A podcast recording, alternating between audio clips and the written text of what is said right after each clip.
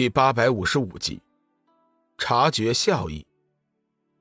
年老仙人恭敬道：“不二法界已经派遣使者在七界之内昭告了公子的身份。”龙宇暗暗苦笑：“界神这是要把自己架到火上烤啊！”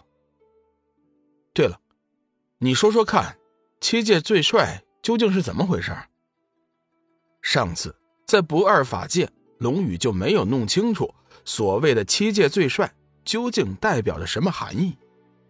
年老仙人急忙解释：“回公子的话，七界最帅是个无比尊贵的称号，它代表了称号主人的人品、长相、修为以及地位。从某种意义上讲，拥有了。”七界最帅的称号，你甚至可以和七界界主平起平坐。龙宇听完年老仙人的话，这才知道了七界最帅的真实含义。不过，就在龙宇沉思的时候，年老仙人的话音一转，说道：“七界最帅的称号虽然拉风，但是呢？”却是要承担一定的风险。风险？龙宇急忙问道：“什么风险？”年老仙人肃然说道：“七界最帅，虽然在地位上等同于界主，但是他毕竟只是一个虚名，并没有什么实际的权利，而且新任主人在一定的时期内。”必须要无条件的接受挑战者。凡是认为你无法胜任此称号的人，都是可以找你挑战的。直到所有人都认可了你的地位。”龙宇说道。“界神当年也是如此吗？”年老仙人点了点头。“嗯，不错。当年界神大人。”也遭遇了诸多挑战，不过前来挑战的人，没有一个能在他的手下走过十招的。很感谢你告诉了我这些，现在该说说你们来东方仙域的目的了吧？龙宇的脸色一寒，顿时转变了话题。年老仙人面带惶恐之色，有些害怕。我。我不敢说呀。邪光还以为年老仙人害怕西方仙主天幻，冷笑一声说道：“你放心说吧，天幻在我们老大眼里，算不得什么东西的。”年老仙人犹豫再三，欲言又止：“公子，我、我、我、我我说了，你可不能生气呀。”龙宇淡淡的说。你说吧，我是不会怪你的。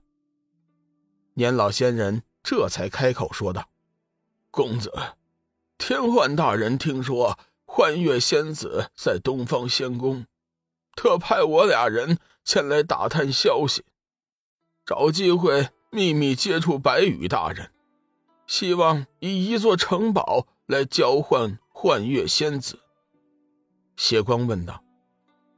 天焕和我家大嫂是有仇吗？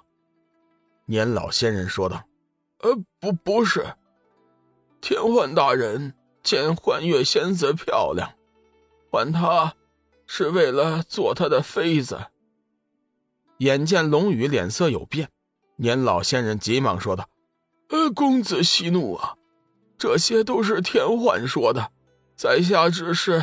行了，我不会怪罪你的。”龙宇见年老仙人心惊不已，淡淡的说道：“小玉闻听天幻居然打起了自己的主意，心中是愤怒不已。”幽梦怒道：“小雨，我们这就带人前去，灭了西方仙域，为姐姐出气。”邪光是最喜欢打架了，急忙附和幽梦的建议：“嗯，我赞成幽梦大嫂的提议，带人过去灭了天幻的老窝。”年老仙人闻言，脸都吓青了。早知如此，自己两人何必逞强呢？一开始就投到龙女这边，哪有现在这么麻烦？小玉出声道：“我不赞成这个提议。西方仙域的力量不容小觑，如果我们前去攻打的话，必定会两败俱伤，伤了元气。”幽梦拉住小玉的手，说道：“姐姐，人家都欺负到你头上了，你怎么能忍得下去呢？”幽梦见小玉不吭声。急忙将目光转向了龙宇，撒娇似的说道：“小雨，这件事情你可要为姐姐做主啊。”龙宇想了一下，对小玉说道：“我同意你的看法，我们暂时还不能和天幻正面冲突，免得别人渔翁得利。”年老仙人闻言，眼中闪过了一道异芒，神色顿显不安。公子。有句话，不知道当讲不当讲。哦，此话何意？呃，公子恕我无罪，我才敢说呀。龙宇看了一眼年老的仙人，淡淡的说道：“你有什么话，放心说吧，我是不会怪罪你的。”呃，我我听说天幻，天幻要把幻月仙子。调教成他的奴隶，供供供他玩乐，混账！最先沉不住气的却是幽梦，只见他大喝一声，说道：“小雨姐姐，你们现在还能忍吗？”龙宇沉思了一下，说道：“是可忍，孰不可忍？天幻必将为自己愚蠢的想法付出代价。我们现在。”就回东方仙域带齐人马，直奔西方仙域。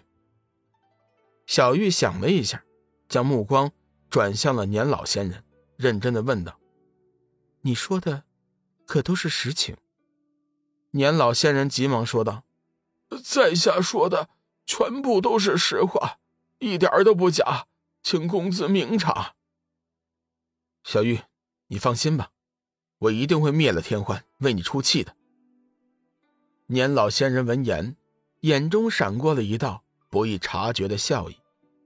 可惜他没发现，他的一举一动，甚至是连呼吸都被龙宇锁定了。先前的失望，此刻的高兴，完全都落在了龙宇的监视之下。你究竟是什么人？